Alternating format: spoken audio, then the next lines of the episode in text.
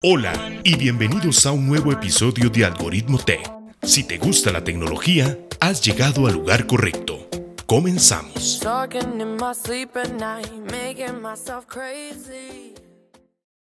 Hola, ¿cómo están? Yo soy Luis Fallas y hoy tengo a Daniel y a Otto Mora, expertos en el Bitcoin y en las criptomonedas, que nos vienen a explicar un poco sobre qué es el Bitcoin y las criptomonedas. ¿Cómo están? Todo genial. Muchas gracias, Luis. Y voy a comenzar contigo, Daniel. ¿Cómo inició tu afición a las criptomonedas? Pues yo estaba trabajando como ingeniero en, una compañía transnacional y en ese momento estaba pasando por cursos de libertad financiera y un compañero me, empezó a hablar acerca de las criptomonedas. Y eh, como este, las criptomonedas combina un poco lo que es la tecnología y las finanzas, me interesó bastante. Al final, eh, pues era un, un tío, una cuestión así de él que estaba metido en algo de, criptomonedas y como no sabía nada, este, terminé perdiendo dinero porque resultó ser una, eh, una red, una estafa con redes de mercadeo combinado con criptomonedas. Entonces, eso no fue tan divertido, pero después eh, seguí investigando, descubrí Bitcoin y me interesó bastante el aspecto especialmente de la descentralización y cómo es posible que se pueda digitalizar el dinero y no depender de la confianza de otras personas, no pasar por un intermediario como lo es un banco, no tener límites eh, en cuanto a mínimos y en cuanto a máximos y estar abierto básicamente todo el día desde un punto de vista tecnológico me llamó mucho la atención y también desde un punto de vista eh, financiero y social en general. Entonces eh, empecé a indagar un poco más y pues hasta el momento este, no he salido de este, de este agujero, este agujero de conejo. ¿Y a ti, Otto, cómo inició tu afición? Bueno, en mi caso yo estaba en, en Estados Unidos estudiando la maestría y en 2010, por primera vez, un amigo me, me ofreció comprar Bitcoin y creo que en ese momento costaba menos de un dólar. Si pudiera regresar ese momento, créame que lo haría sin duda. Hubiera sido buenísimo. Sí, son de esas cosas que uno, ¿verdad? Se lamenta después, pero fue muy interesante porque ahí me, empecé a, a, a, empapar un poco la tecnología. Ya después, en 2015, finales, por temas de trabajo, eh, estaba yo siendo consultor ahí en la empresa y, se, empezaron a meter ya en el tema de blockchain y, y, me pareció demasiado interesante todo lo que dijo Daniel, sí, o sea, blockchain nunca duerme, dicen por ahí, eh, y yo creo que es, es muy cierto y, y, es de algo que va a cambiar el mundo realmente, o sea, es una tecnología eh, realmente revolucionaria en muchos aspectos. Yo creo que el Bitcoin es una cosa que ahorita lo vemos innecesario, pero en el futuro va a ser imprescindible. Y si todas las predicciones son correctas, el futuro del dinero son las criptomonedas. Por eso te pregunto y voy contigo, Otto, ¿qué son las criptomonedas? Bueno, la primer criptomoneda fue, fue Bitcoin, digamos, que fue como la, el, ejemplo más claro de, de una moneda que no tiene un, control central, ¿verdad? Eh, que no tiene, digamos, un país o un banco central que la respalda. Eh, creo que esos son elementos que todas las criptomonedas tienen. Entonces terminan siendo eh, un activo digital en Internet que tiene un valor, ¿verdad? Pero que no hay un, un humano tal vez que directamente lo controla, sino que es más bien eh, descentralizado y está distribuido de una red de computadoras que lo que digamos mantiene la red activa y entonces lo hace lo hace interesante me parece. Pues eh, muy parecido a lo que a lo que dijo Otto las criptomonedas lo que permiten es tener este tipo de honestamente es, es, un libro contable de cuántos son los balances que tiene cada persona pero también permite transmitir ese es esa, esa forma de, dinero que luego nosotros le dimos la, atribución de dinero eh, a lo largo de, todo el Internet sin necesidad de tener a un, a un gatekeeper o algún tipo de, custodio que te dijera, sí, sí está bien que tú mandes 10 mil dólares en la medianoche del martes hacia, qué sé yo, Alemania, por decir algo.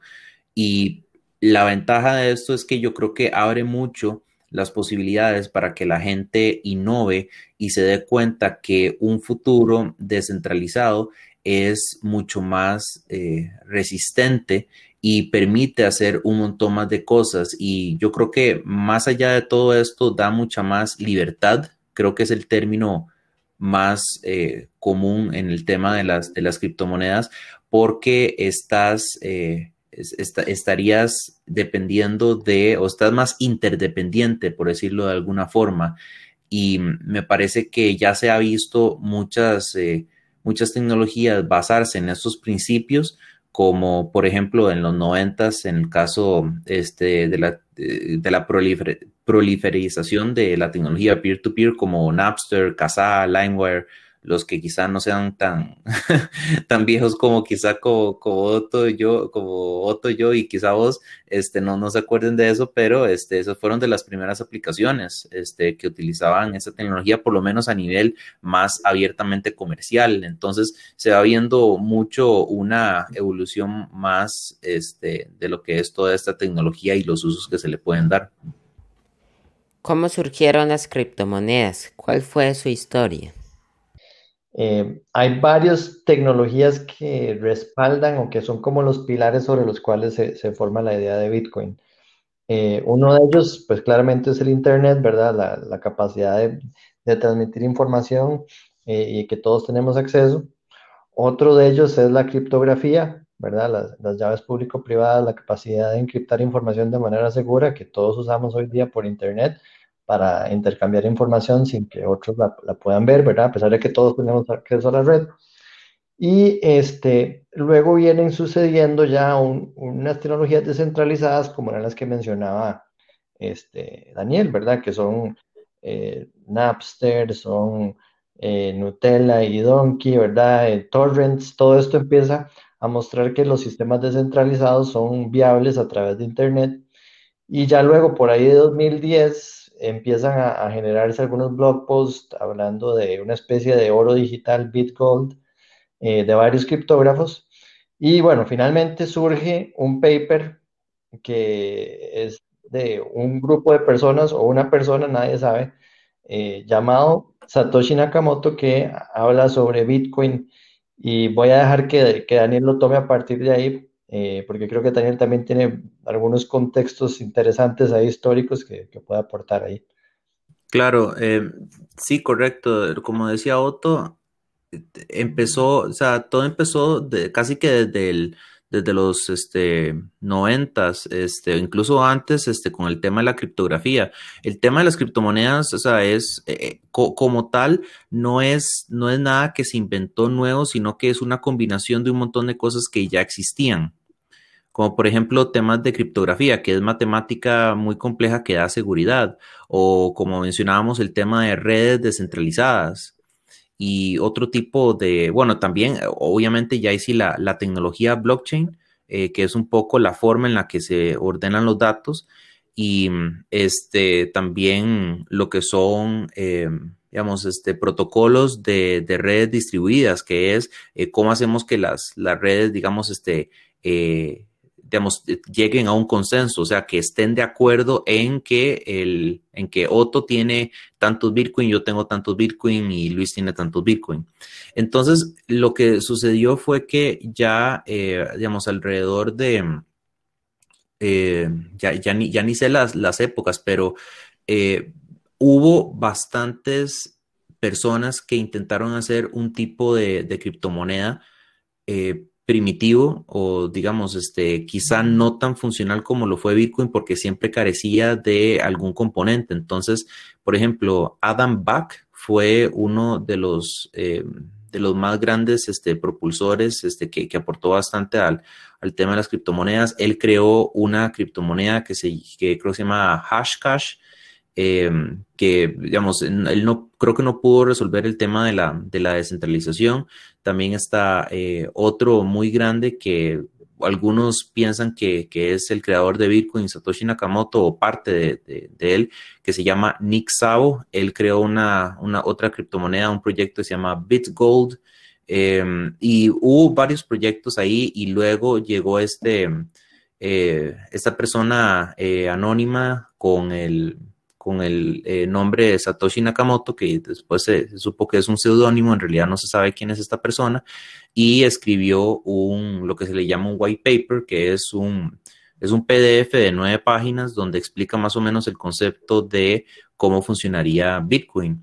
Y a raíz de eso, eh, pues se fue generando una, eh, una comunidad de, personas que al principio empezaron por, por ser meramente criptógrafos en una, en una lista de distribución de correo electrónico.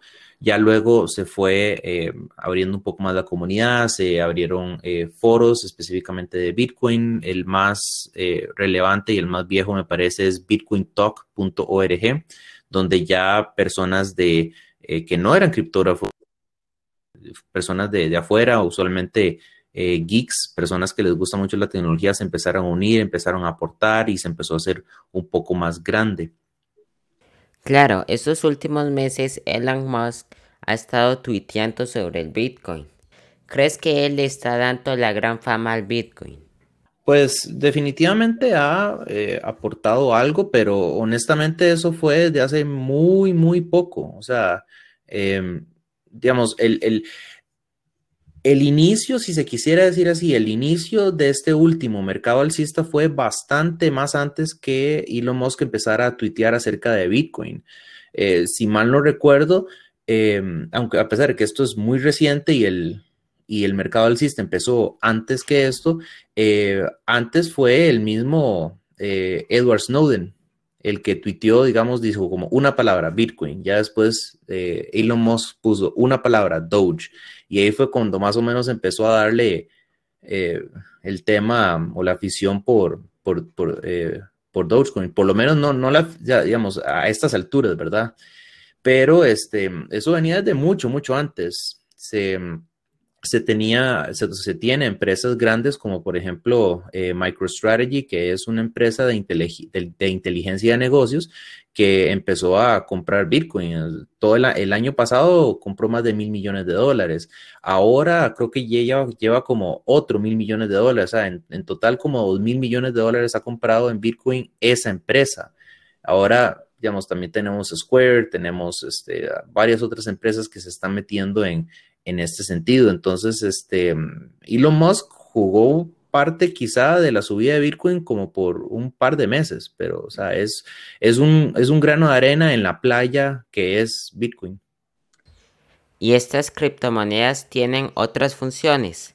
¿O solo digamos que usted compra un Bitcoin y nada más queda en decir yo tengo tantos Bitcoins? No los puedo invertir en comprar un vuelo o comprar acciones. Sí, tal vez creo que es mucho por, por país y por región donde ese convertibilidad, digamos, varía. Eh, por ejemplo, acá en Costa Rica, Daniel te puede contar ahora de, de personas que están vendiendo carros, eh, tiendas de algunos empresarios en donde se acepta Bitcoin como un medio de pago alternativo, ¿verdad? En donde entonces ya está adquiriendo un poco de, de tracción en el mercado y se puede usar. Eh, pero digamos, la, penetración que hay aquí en, Costa Rica es muy pequeña comparada a otros países donde ya hasta los, los bancos formales, digamos, tradicionales, te permiten eh, utilizar plataformas para comprar y vender, ¿verdad? Entonces, bueno, ahí, ahí tal vez sería bueno que, que Daniel amplíe un poco más, ¿verdad? Sobre cómo está la situación de aceptación en Costa Rica, tal vez. Sí, en Costa Rica por varios años, yo creo que, digamos, este, hubo una tienda de, venta de, carros que queda justo enfrente del Más por Menos en, San Rafael de Escazú, que tiene un letrero este, que dice aceptamos Bitcoin. Esa es como de las principales. En general, si la, audiencia quiere ver más o menos cómo está la aceptación de comercios eh, en Costa Rica pues, aceptando Bitcoin y demás. Hay una página que se llama coinmap.org, eh, como mapa de moneda.org, y eh, le sale a uno un mapa como tipo Google Maps donde uno puede ver todos los comercios que ahí se reporta que aceptan criptomonedas.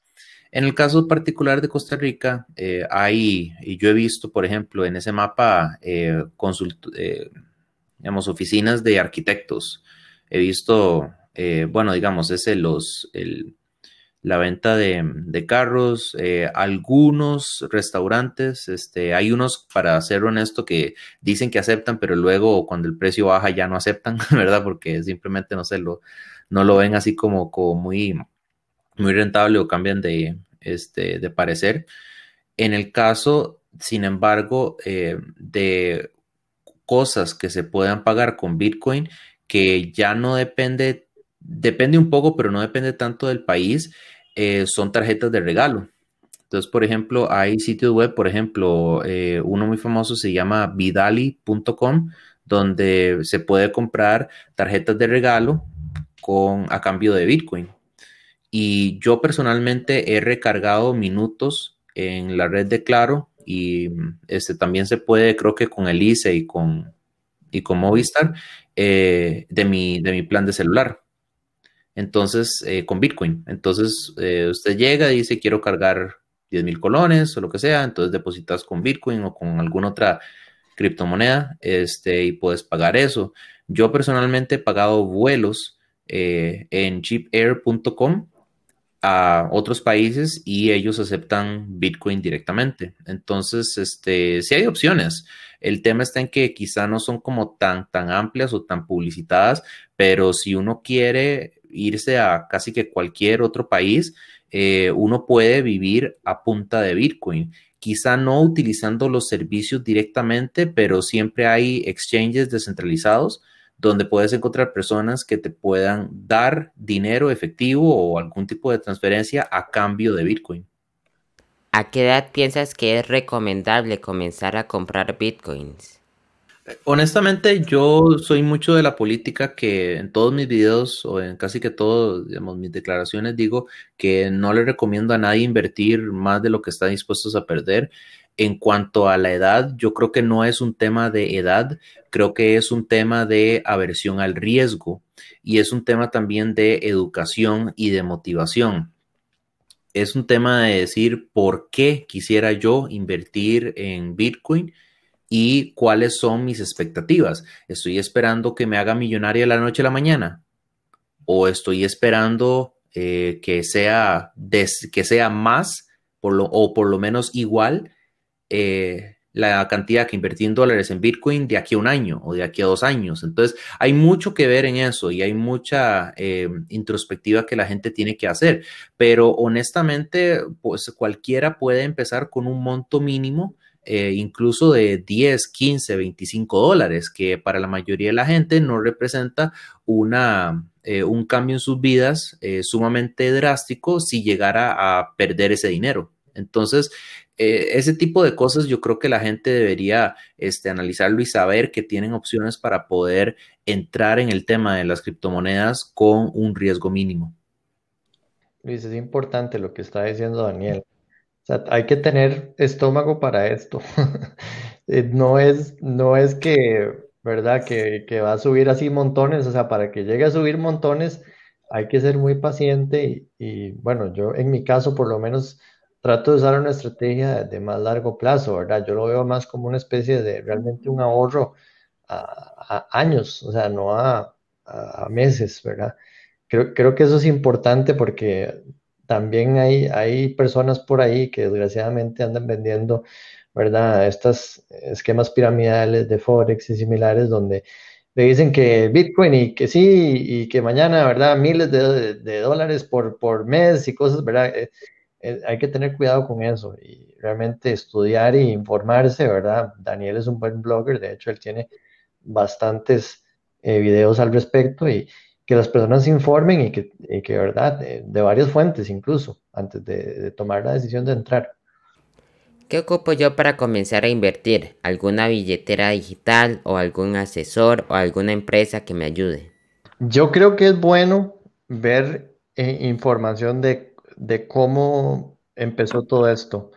Eh, si son informáticos, léanse el white paper de Bitcoin, de, Satoshi, ¿verdad? Para entender como el concepto de la tecnología, los que son más curiosos, ingenieros. Si sos una persona tal vez un poco menos técnica, eh, buscar información en, videos. Daniel Rojas tiene ahí un, canal donde él en YouTube educa sobre esto, eh, pero al final lo que uno ocupa es nada más una, una billetera en el teléfono y alguien que te venda los bitcoins. Sí, eh, honestamente, lo que, lo que necesitas para, empezar son, eh, digamos, este es, una aplicación eh, que es, digamos, el, en general se le llama wallet o billetera, cartera, monedero, dependiendo de, de dónde estés en, en, Latinoamérica que se le llame. Y usualmente esas carteras o billeteras tienen un botón que dice comprar. Entonces, usualmente uno puede hacer una compra ahí con, tarjeta de, débito o crédito. Eh, uno que yo utilizo bastante se llama Trust Wallet, como de confianza. Ese, el mínimo de compra es un poco elevado, son 50 dólares, pero también puedes este, comprar a partir de 15 dólares en Binance, que es un exchange. Este, hay todo, una, todo un tema con, con, lo de los exchanges, pero con descargar este, una aplicación, este, por ejemplo, Trust Wallet, este, vos podés empezar para, eh, digamos, este, a poder eh, comprar un poquitito de, Bitcoin y ver qué tal. Coincido bastante con Otto en el sentido de que dependiendo del trasfondo de la persona, así sea quizá la forma en la que quisiera empezar. Si es este informático o le gusta un poco más la tecnología, a ratos este, para tener un poco de confianza y si tiene esa curiosidad científica, que se lea el white, el white paper para un poco saber por qué eh, esta tecnología es diferente a todo lo demás que existe, porque en realidad sí lo es. Eh, digamos, detrás de detrás de todo este eh, furor que hay en las noticias, este, estas historias de hacerse millonario o de estafas, detrás de todo eso hay una tecnología que es indiscutible el impacto que está ocasionando porque da mucho poder a cualquier persona y baja las barreras de poder ser el eh, uno su propio banco. Entonces, si se es informático, quizá por ese lado la tecnología puede eh, puede iniciar.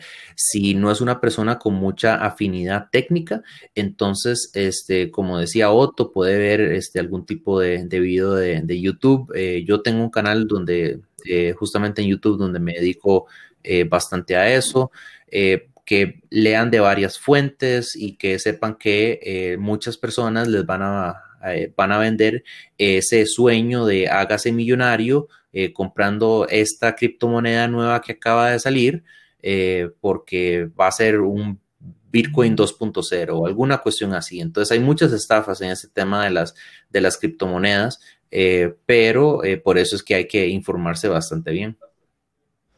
Y mucha gente se pregunta, ¿me puedo ser millonario o millonaria con esta moneda virtual? Sí, claro. Este, el tema está en que toma tiempo, como decía Otto. Si vos, y eso es este, simplemente una cuestión de, análisis de precios. Si vos, em, hay un sitio web muy bueno que si los, los, este, la audiencia quisiera revisarlo, se llama dcabtc.com, como Dollar Cost Average Bitcoin o BTC.com, eh, y ahí te muestra cuál es el rendimiento que tú hubieras tenido si hubieras comprado 10 dólares mensuales en Bitcoin desde hace N años, creo que va atrás desde 7 años hasta la fecha y puedes eh, configurarlo. Entonces es como una calculadora porque vos puedes poner, bueno, ¿qué pasa si yo hubiera comprado 10 dólares mensuales desde hace un año para acá? Bueno, y hace dos años, y hace tres años, y si no fueran 100 dólares mensuales, sino que fueran 5 dólares semanales o cosas así vos te das cuenta que a pesar de que el Bitcoin ha tenido sus altos y sus bajos, el crecimiento o la tendencia es hacia la alza.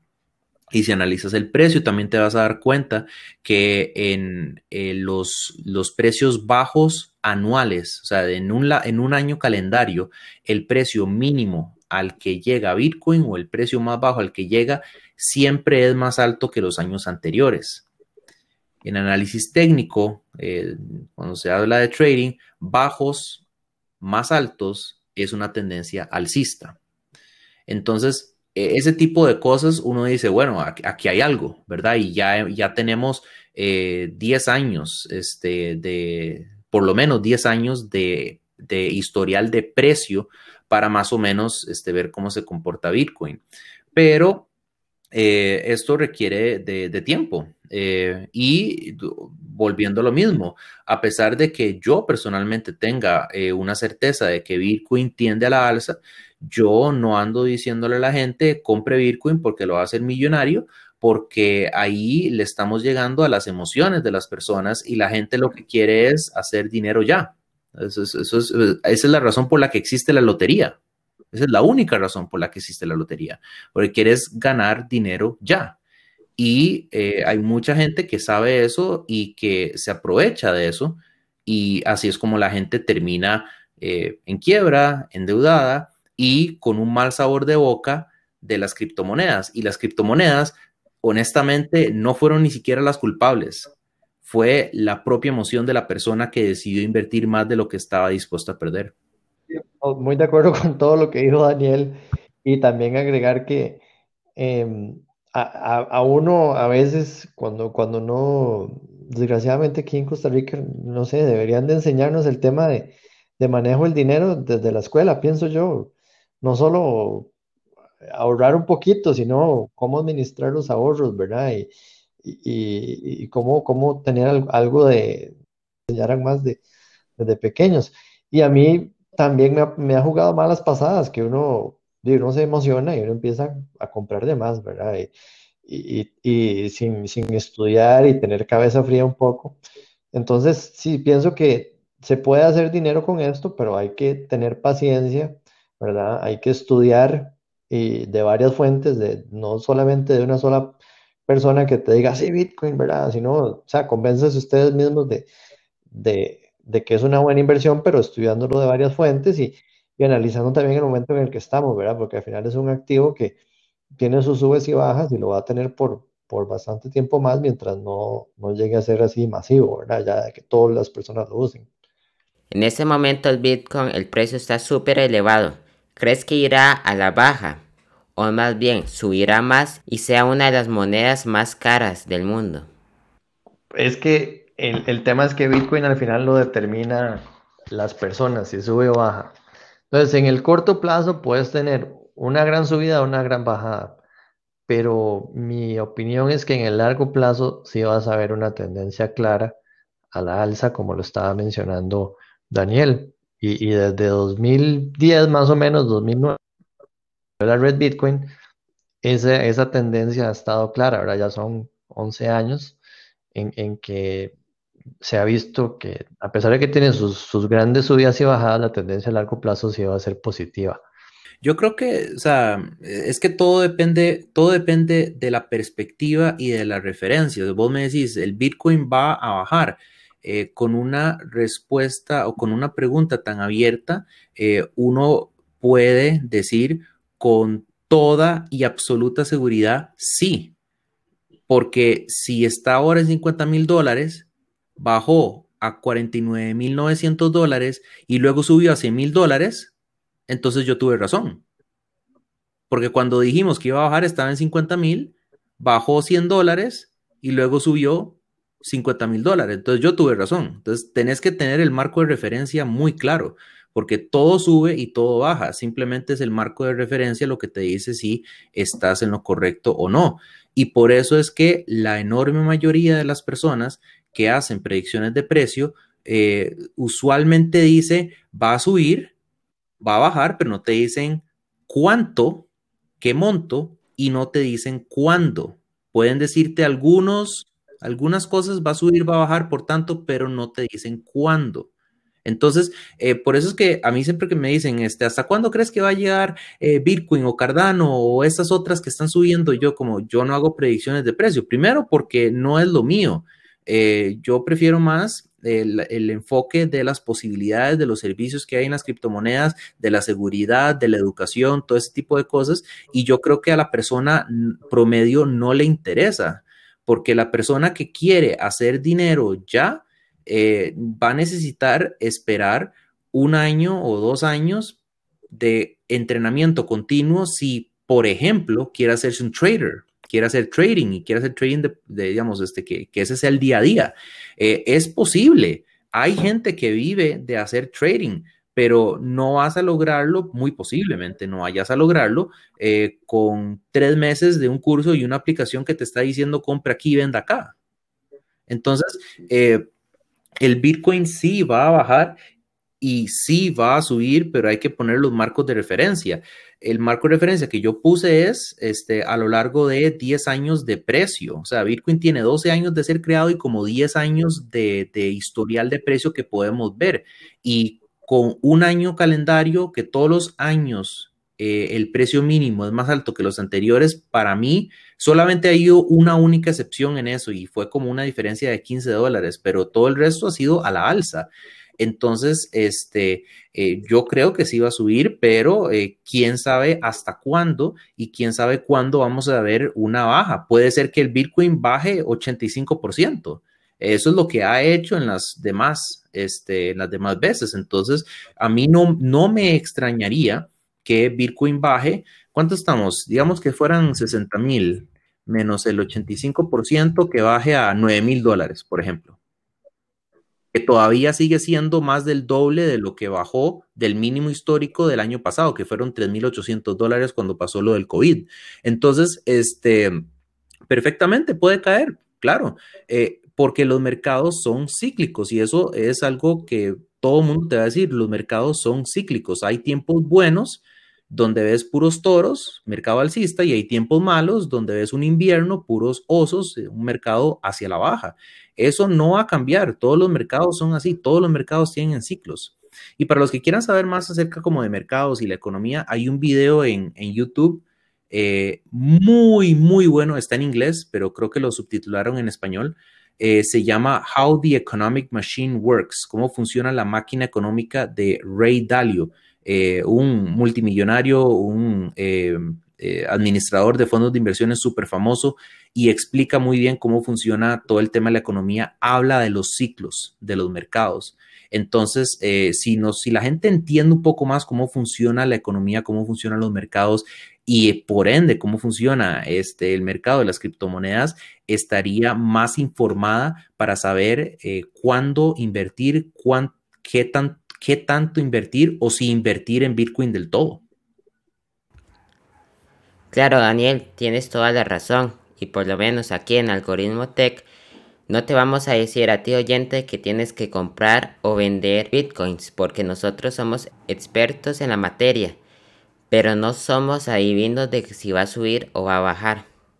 Ahora te pregunto, ¿cómo podemos proteger a nuestros oyentes de posibles estafas de estas monedas electrónicas? Ale, yo tengo dos reglas. La primera es, nunca invierta más de lo que están dispuestos a perder. Eh, entonces, eh, y digamos, cuando... Eh, y, lo, segundo es, infórmese primero. Entonces, dos banderas rojas que yo veo de, posibles estafas.